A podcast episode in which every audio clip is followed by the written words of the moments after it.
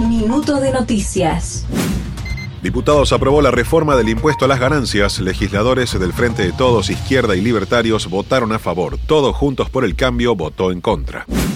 Sergio Massa participa de la firma de un acuerdo entre Argentina y Estados Unidos contra delitos como el narcotráfico y el lavado de dinero. Diputados aprobó y envió al Senado el proyecto de ley de empleo MIPYME. Economía anunciará hoy medidas que facilitarán la actividad exportadora para el sector lechero. El INDEC difunde la tasa de desocupación del segundo trimestre. Revolución Federal. La justicia tasará los muebles que Jonathan Morel vendió a la empresa de la familia Caputo.